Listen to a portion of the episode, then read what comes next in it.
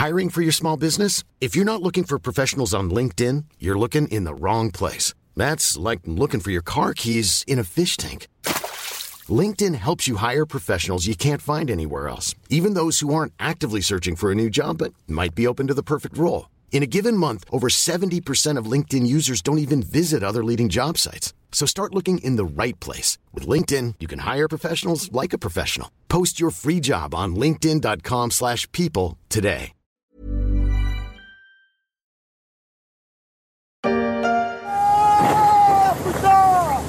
C'est du jamais vu. Un bateau anglais fonce sur un bateau de pêche normand. Une véritable bataille navale dans les eaux de la Manche. C'était en août 2018, rien à voir avec Trafalgar, mais quand même, ce jour-là, pêcheurs normands et britanniques se chauffaient pour un gisement de coquilles Saint-Jacques. Les Normands accusaient les pêcheurs britanniques de la piller. L'altercation qui opposait une quarantaine de bateaux essentiellement français témoigne des tensions entre les deux pays autour des territoires de pêche, tensions attisées par le Brexit.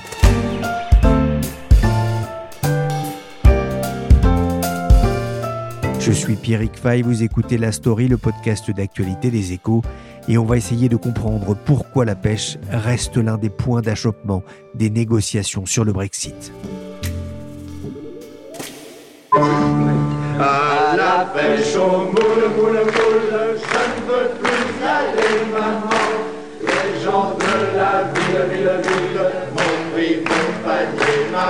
Aujourd'hui, on pourrait ajouter un couplet à la pêche au moule, moule, moule, je ne peux plus y aller, maman.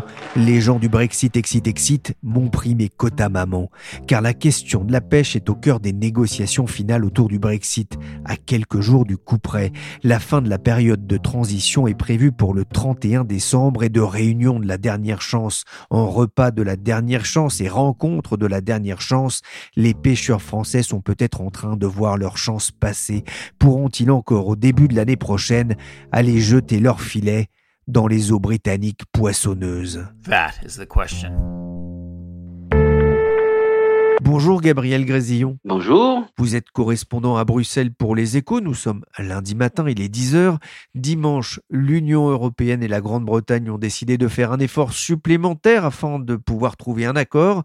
Concrètement, Gabriel, où en sont aujourd'hui les négociations sur le Brexit? Les négociations elles portent sur la relation future, puisqu'on a déjà eu une première euh, négociation qui a réussi l'année dernière, qui portait sur le divorce. Et sur la relation future, il y a plein de sujets qui ont été euh, traités, et il en reste trois, mais qui sont de loin les trois plus durs. Il y a le sujet de la pêche, le sujet des conditions d'une concurrence équitable avec le Royaume-Uni à l'avenir, et puis il y a la question de la gouvernance, c'est-à-dire en gros, qu'est-ce qu'on prévoit comme mécanisme en cas de problème, nous les Européens face au Royaume-Uni, et réciproquement, comment on peut régler les différents futurs. Ça, c'est les trois questions qui restent. Euh, ça fait maintenant quelques semaines qu'on bloque sur ces trois questions. On va de report en report sans trop savoir euh, si c'est vers du mieux ou vers une catastrophe. On va juste dire comme élément d'introduction que ce qui s'est passé hier dimanche, pour la première fois, a remis une lueur d'espoir.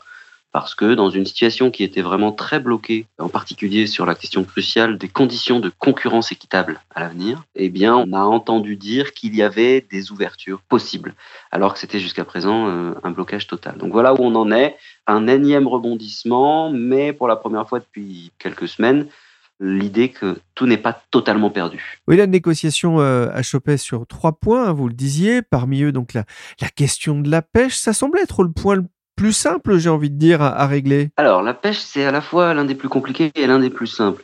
C'est l'un des plus compliqués parce qu'il est chargé politiquement, c'est-à-dire que les pêcheurs britanniques euh, ont massivement voté pour le Brexit et qu'il faut bien avoir conscience que les pêcheurs européens pêchent massivement dans les eaux britanniques. Donc pour les Britanniques, il y a un enjeu de souveraineté de dire on va enfin récupérer nos eaux et on pourra pêcher nos propres poissons, même si ça mériterait bien des bémols, puisque techniquement la flotte de pêche britannique n'en est pas capable.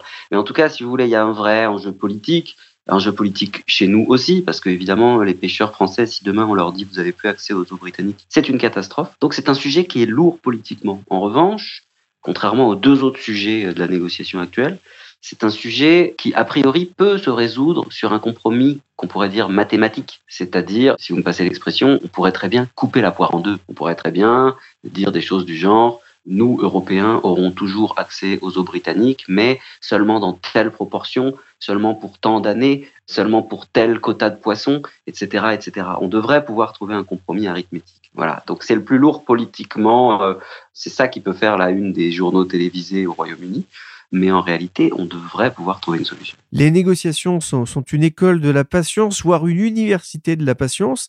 C'est ce qu'a déclaré le négociateur européen Michel Barnier. Boris Johnson, le Premier ministre britannique, a usé, voire abusé de la patience des, des Européens? Oui, on peut dire ça. Ce qui est vrai, c'est que pendant de longs mois, il n'a pas négocié, que ensuite, pendant quelques semaines, voire mois, il a fait semblant de négocier et que les Européens étaient très énervés de sentir que ça ne bougeait pas côté britannique. Après, il faut comprendre aussi qu'il y a un enjeu de tactique de négociation. C'est-à-dire que à la fin des fins, Boris Johnson, qui est l'homme du Brexit, l'homme qui a vendu le Brexit au peuple britannique, en tout cas l'un des principaux instigateurs de ce Brexit, face à ses électeurs, il veut pouvoir démontrer qu'il n'a rien lâché face aux Européens. Et donc, si jamais il doit y avoir un deal, un compromis, il est essentiel que cet accord intervienne dans une ultime ligne droite dans laquelle il puisse mettre en scène l'intensité de la bataille. Et donc, il est logique que tout ça se joue dans une dramatisation finale et extrêmement tardive. Donc, on n'aurait pas pu imaginer une négociation apaisée et tranchée euh, au mois d'octobre. C'était pour des raisons d'affichage politique impossible pour lui. Qu'est-ce qui peut encore se passer d'ici au 31 décembre, date qui marque la fin de la période de transition pour le Brexit? Écoutez, il peut tout se passer. Euh, il peut se passer euh, des négociations qui s'éternisent, il peut se passer un no deal euh, annoncé abruptement, même si c'est un scénario difficile parce que les deux camps ne veulent pas prendre la, la responsabilité d'un no deal. Donc chacun attend que l'autre débranche la négociation. Et puis, il peut se passer malgré tout un compromis si possible dans un futur proche, c'est-à-dire dans les prochains jours, et ensuite euh, un énorme coup d'accélérateur côté européen pour euh, soit ratifier l'accord au Parlement européen, mais là il faut que ce soit vraiment très très vite dans les tout prochains jours pour pouvoir le mettre en œuvre au 1er janvier, soit éventuellement faire une procédure de mise en œuvre provisoire dans laquelle l'accord rentrerait en vigueur le 1er janvier, mais euh, serait soumis à une approbation postérieure du Parlement européen, ce qui ferait que en fait le vote du Parlement européen qui interviendrait, je ne sais pas en janvier ou en février, pourrait éventuellement euh, être un, veto et un coup d'arrêt au, au compromis. Voilà, mais on est on est dans une zone de grande incertitude. Et ce qui est certain, c'est que la seule vraie date butoir dans l'esprit de tout le monde, c'est le 31 décembre. Dans le cas d'un deal, les échanges de part et d'autre de la Manche risquent de se faire selon les seules règles de l'OMC, synonyme de droit de douane et de quotas. Les derniers jours de décembre risquent donc d'être aussi agités que la mer un soir de tempête pour des négociations post-Brexit qui n'en finissent plus, alors que Boris Johnson a encore estimé que la chose la plus probable maintenant était une absence d'accord, tout en reconnaissant que tant qu'il y a de la vie, il y a de l'espoir. Je l'ai déjà dit cent fois et je le répéterai encore, c'est la toute dernière fois que tu sors. Tu m'entends? C'est la toute dernière fois que tu sors. T'as compris? C'est la toute dernière fois que tu sors. Selon le ministère de la Défense britannique, Quatre navires de 80 mètres de long pourraient bientôt empêcher les pêcheurs européens d'entrer dans les eaux britanniques si les négociations échouent. La Royal Navy en alerte pour le 31 décembre, peut-on entendre sur France 24. Ces navires seront habilités à intercepter les bateaux de pêche de l'Union européenne opérant dans la zone économique exclusive du Royaume-Uni. Ils pourront les inspecter et éventuellement confisquer leurs prises, selon une information du Guardian.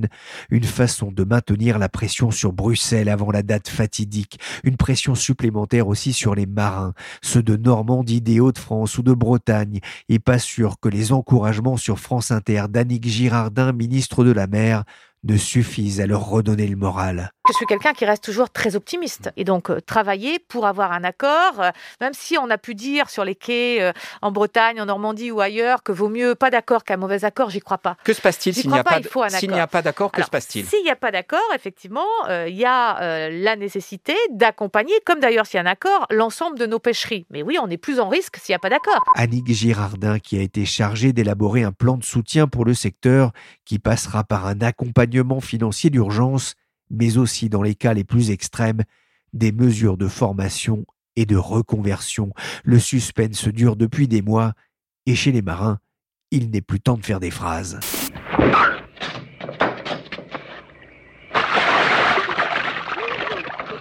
C'est curieux chez les marins ce besoin de faire des phrases. Bonjour Stanislas Dugarny. Bonjour. Vous êtes correspondant des échos en Bretagne. Ce dossier de la pêche empoisonne les pêcheurs depuis des mois Eh bien oui, depuis des mois, euh, parce qu'il y a une vraie incertitude sur le Brexit, euh, comme chacun sait. On voit bien euh, les négociations qui ont beaucoup de mal à avancer actuellement. Et ils ont peur surtout d'être un peu la, variable d'ajustement dans le cadre d'un éventuel accord. C'est surtout ce qu'ils ne veulent pas. Et donc, du coup, pendant ce temps-là, il faut qu'ils continuent à travailler et tout ça euh, dans l'inconnu. Ils sont totalement dans le brouillard aujourd'hui. Hein.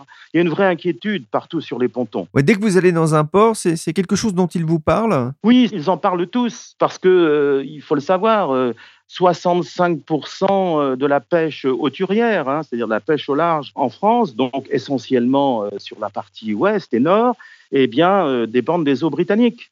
Or, si demain les Anglais ferment leurs eaux, eh bien, où vont-ils aller? Donc aujourd'hui, faire un investissement, aujourd'hui avoir un nouveau bateau, prévoir, je ne sais pas, une extension d'un bâtiment à terre, ça me paraît très compliqué.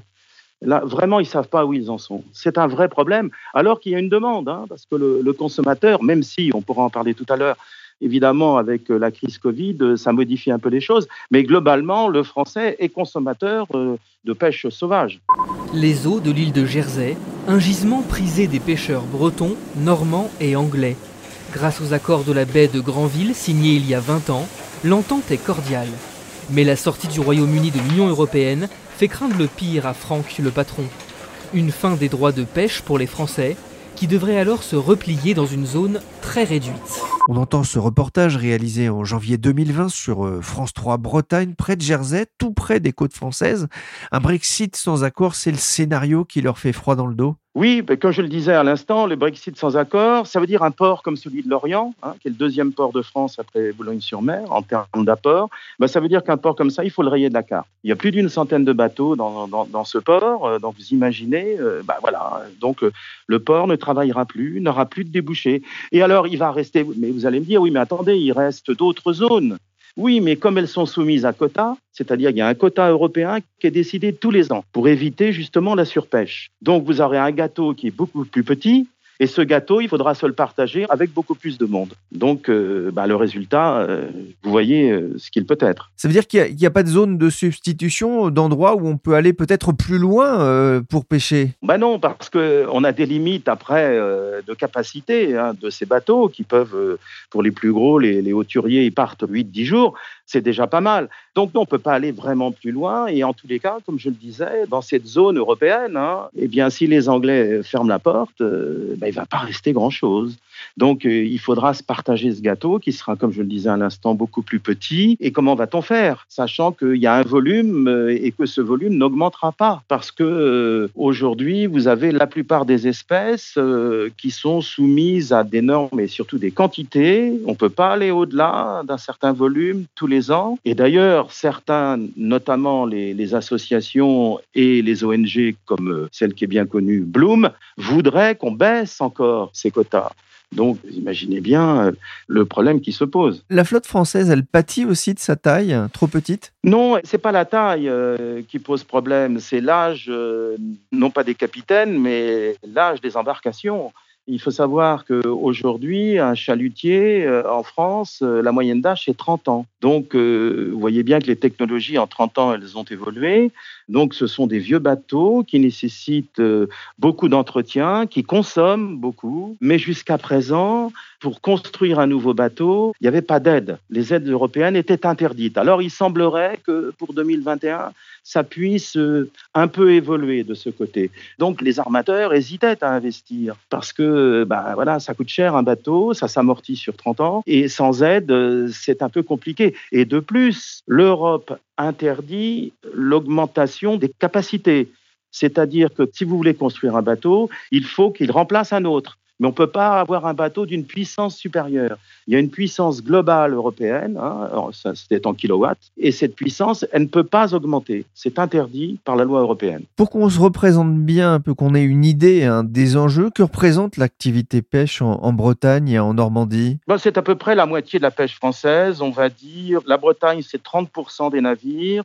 La Normandie, c'est autour de 20%, donc on arrive à peu près à 50%, sachant qu'au niveau national, on a 13 500 marins, mais euh, vous allez dire, c'est pas beaucoup, 13 500 marins, mais à une personne embarquée, généralement, correspondent quatre emplois à terre, parce que vous avez la criée, hein, c'est-à-dire là où on vend le produit fraîchement débarqué, vous avez ensuite le marieur qui va fileter, qui va mettre en caisse, qui va revendre, et puis vous avez ensuite le transporteur et voir l'industriel si vous avez une deuxième transformation du poisson. Donc vous voyez, ça fait du monde. Quand vous avez discuté avec les marins pêcheurs, est-ce qu'ils vous ont dit ce qu'ils allaient faire ou ce qu'ils pouvaient faire en cas de no deal en fait avec les Britanniques et d'impossibilité d'aller pêcher euh, dans les eaux euh, britanniques?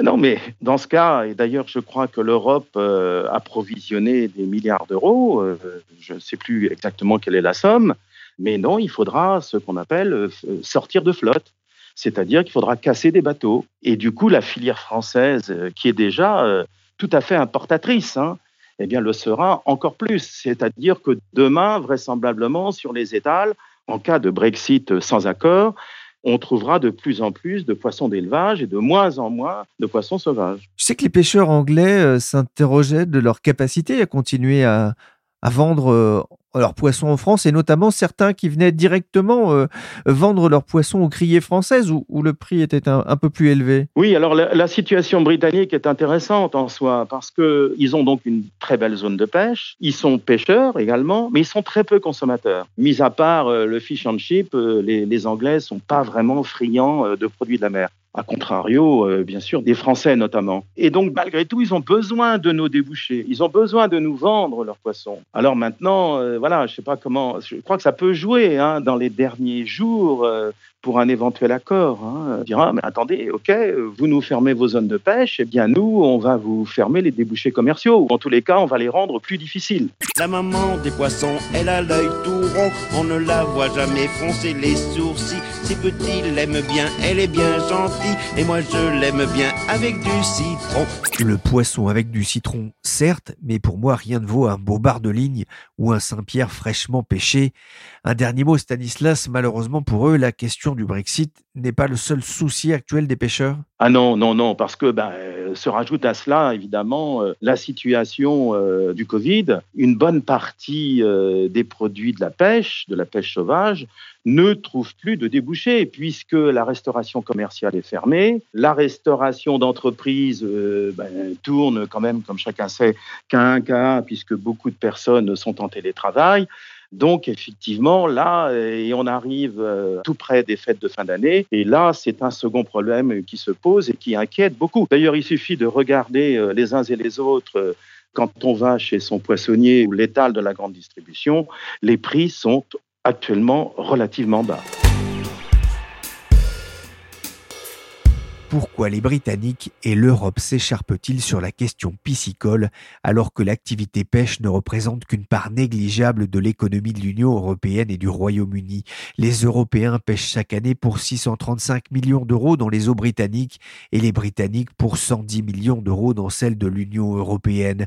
Le sujet n'en reste pas moins explosif pour une poignée d'États membres, la France, l'Espagne, la Belgique, les Pays-Bas, le Danemark ou l'Irlande, dont les pêcheurs historiquement ont toujours fréquenté les eaux du Royaume-Uni. Sans accord, il leur faudrait se redistribuer les quotas. Il y a quelque temps, j'avais reçu Sébastien Abyss pour parler de l'indépendance alimentaire de la France en temps de Covid.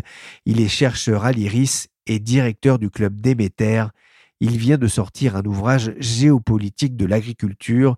J'avais aussi abordé avec lui la question de la pêche et des enjeux liés au Brexit, un sujet toujours d'actualité il m'avait expliqué pourquoi la question de la pêche engendrait les tensions. Bah, d'abord parce que hum, finalement, l'affaire du Brexit appliqué au domaine de la pêche nous rappelle qu'il est absolument nécessaire quand on réfléchit aux enjeux de sécurité alimentaire d'avoir un regard évidemment sur les productions de la terre, mais qu'il ne faut jamais oublier les productions de la mer. Les produits de la mer, issus de la pêche ou de l'aquaculture, à l'échelle mondiale, augmentent dans l'assiette moyenne du consommateur, parce que recherche de nouvelles protéines, etc. Au niveau européen, nous avons depuis 1983 une politique commune de la pêche qui, là aussi, en parallèle de la politique agricole commune, a permis au marché communautaire européen de s'organiser. Et c'est là où peut-être dans l'affaire du Brexit, le Royaume-Uni a un avantage par rapport aux pays européens dans le rapport de force qui se joue actuellement, beaucoup plus que dans le terrain agricole où le rapport de force il est plutôt en faveur des pays membres de l'Union européenne et en défaveur de, de Londres, c'est que les eaux britanniques sont extrêmement poissonneuses. Donc beaucoup de pêcheurs européens vont dans les espaces maritimes britanniques. Ça fait partie des accords organisés de, longue date, avec des quotas, avec des répartitions, parce qu'il y avait un idéal européen qui permettait de manière générale d'organiser ce vivre ensemble, ce faire ensemble sur la filière halieutique. Aujourd'hui, on voit que à la fois les pêcheurs britanniques ont beaucoup poussé pour la sortie de l'Union européenne et donc ont voté pour le Brexit, pour reprendre le contrôle, un peu pour euh, surfer sur ce slogan politique du Brexit, mais qui était pour reprendre le contrôle sur les ressources des eaux britanniques et disposer finalement seul de cette manne halieutique à disposition tout autour euh, du Royaume-Uni. Rappelons quand même que le Royaume-Uni est une île et que du coup, mécaniquement, il a des atouts à faire valoir dans, ce domaine. Là où, côté européen, on, aura une petite difficulté, c'est que finalement, cette dépendance aux eaux britanniques font que les Européens vont devoir euh, pêcher à domicile dans leur propre espace maritime, où il y a moins de poissons et où il peut avoir surpêche. C'est là où tout dépend comment on va trouver des accords et des modalités. Actuellement, Michel Barnier, la Commission européenne, explique qu'il faut absolument trouver un accord sur la pêche pour l'équation globale du Brexit, y compris pour dealer sur d'autres aspects. Mais on voit bien que si demain les pêcheurs français notamment euh, les de Normandie, les Bretons, euh, dans les Hauts-de-France, n'ont plus accès aux eaux britanniques. Et qu'ils vont devoir jouer beaucoup plus à domicile ou sur d'autres espaces maritimes européens. Les mêmes pays européens ou pêcheurs européens qui seraient tentés, faute d'accès dans les eaux britanniques, d'aller dans les eaux françaises. Donc on risque d'avoir une compétition supplémentaire qui se joue, surtout si tout ça n'est pas organisé avec une clarification des règles. Mais il est clair que la sortie du Royaume-Uni de l'Union européenne et de la politique commune de la pêche rebat complètement les cartes. Avec un risque de fragilisation de la filière française? Bah Pour la filière halieutique, euh, il y a une fragilisation potentielle s'il n'y a pas d'accord et si les mécanismes changent radicalement. Ça, il ne faut pas le sous-estimer. Après, là aussi, on voit bien qu'on est dans un jeu d'interdépendance. À partir du moment où l'Union européenne était un grand mariage politique, économique et de liberté de circulation, à la fois pour les personnes mais aussi pour les marchandises, on voit qu'on a construit un système d'intégration qui était extrêmement performant et qui crée ces liens de solidarité avec un idéal européen. À partir du moment où on détricote ça, on voit qu'aujourd'hui, il peut avoir une difficulté pour les filières et la pêche française avec l'affaire Brexit, mais en même temps, l'inverse est vrai, c'est-à-dire que les Britanniques reprenant le contrôle de leurs eaux, de leur pêche, aujourd'hui, les, les captures de pêche britanniques pour 30 euh, à 40% vont vers les marchés communautaires européens. On leur achète leurs poissons à eux aussi. Donc c'est-à-dire que le poisson britannique euh, demain qui n'aurait pas accès au marché européen sera de toute façon euh, un problème aussi outre-Manche. Donc on voit bien que tout est lié et qu'encore une fois, si on touche plusieurs maillons de ces questions tant agricoles alimentaires que de pêche et d'espace maritime, on a plusieurs dossiers qui se combinent. C'est à la fois politique, c'est diplomatique, c'est commercial et logistique, c'est réglementaire et ça peut être très vite aussi sur le plan social un sujet euh, d'importance compte tenu de l'importance de ces métiers de la mer et de l'économie bleue tant côté euh, du Royaume-Uni que de la France. Est-ce qu'il y a aussi un risque d'augmentation du prix du poisson? Bah, Potentiellement, on pourrait avoir des épisodes inflationnistes qui euh, parfois se construisent plus sur des peurs irrationnelles que sur des facteurs de marché pur. Donc on voit que là aussi, l'absence aujourd'hui de schéma politique et d'itinéraire euh, commercial suffisamment paramétré pour que l'ensemble des acteurs préparent le terrain, brouille un peu les cartes, crée de l'émotion, crée de, l'angoisse quelque part. Donc oui, on pourrait avoir des, des dynamiques inflationnistes. Après, c'est important de rappeler qu'aujourd'hui, euh, en France, par exemple, nous sommes euh, la deuxième puissance maritime mondiale. La France est une nation importante dans le domaine maritime, ne l'est pas forcément dans le domaine de la pêche et de l'aquaculture, alors que sa superficie euh, lui autoriserait d'avoir une grande ambition stratégique. Donc peut-être que demain, cette affaire du Brexit permettra aussi à la France de recombiner davantage toute sa problématique de sécurité alimentaire et de souveraineté stratégique sur les questions alimentaires, parce que les produits de la mer sont importants. Et aujourd'hui, les poissons qu'on consomme en France viennent euh, principalement soit des eaux britanniques, soit euh, d'Asie et notamment de Chine ou d'Indonésie en termes d'aquaculture, et que si on veut reprendre un peu de souveraineté aussi autour des produits de la mer, la France a des atouts géographiques qui pourraient le permettre, y compris en développant de l'aquaculture marine, littorale ou terrestre. Je rappelle qu'en plus, on a des territoires ultramarins qui renforcent cette euh, possibilité d'être une puissance maritime et halieutique quand on est en France. À l'époque, j'avais aussi interrogé Ludivine Pétetin. Elle est professeure à Cardiff et spécialiste des questions agricoles. En marge d'un sujet sur la PAC, je me demandais comment les négociations étaient vécues côté britannique. Les pêcheurs britanniques sont énormément inquiets du Brexit et ils veulent, eux, garder une certaine zone territoriale de 12 000 qui a tout autour, en fait, des îles britanniques. Ce qui est évidemment problématique pour euh, l'Irlande, la France, et euh, vu euh, la frontière entre donc l'Irlande du Nord et la République d'Irlande, et évidemment la France. Et les îles anglo-normandes, hein, par exemple. Hein. Oui. Elles ont un statut spécial en fait. Euh, certaines des îles font pas partie de l'Union européenne, font partie euh, du territoire britannique, mais ont des exceptions. Et en fait, c'est très bizarre. L'île de Man, par exemple, est aussi euh, une exception très intéressante.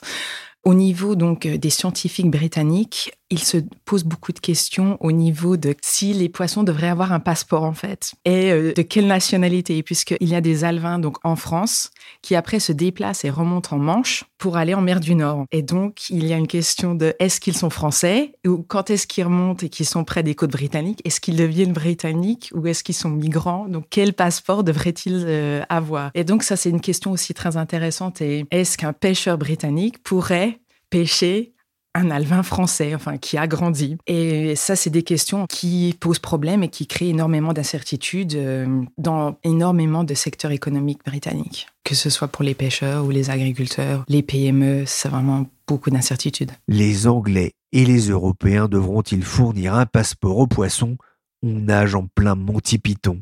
Je me demande où est passé ce poisson. Vous l'aimiez tant, vous le couviez comme si c'était votre fils. Et il me suivait pas à pas en tout lieu. La story s'est terminée pour aujourd'hui. Merci à Gabriel Grésillon depuis Bruxelles et à Stanislas Duguerny, correspondant des Échos en Bretagne. Merci aussi à Ludivine Pétetin et à Sébastien Abyss, spécialiste des questions agricoles. L'ouvrage Géopolitique de l'agriculture de Sébastien Abyss et Pierre Blanc est édité par Erol. L'émission a été réalisée par Willy Gann, chargé de production et d'édition Michel Varnet. Vous pouvez retrouver la story sur toutes les plateformes de téléchargement et de streaming. N'hésitez pas à vous abonner et à nous donner 5 étoiles si l'émission vous a plu. Pour l'information en temps réel, rendez-vous sur leséchos.fr.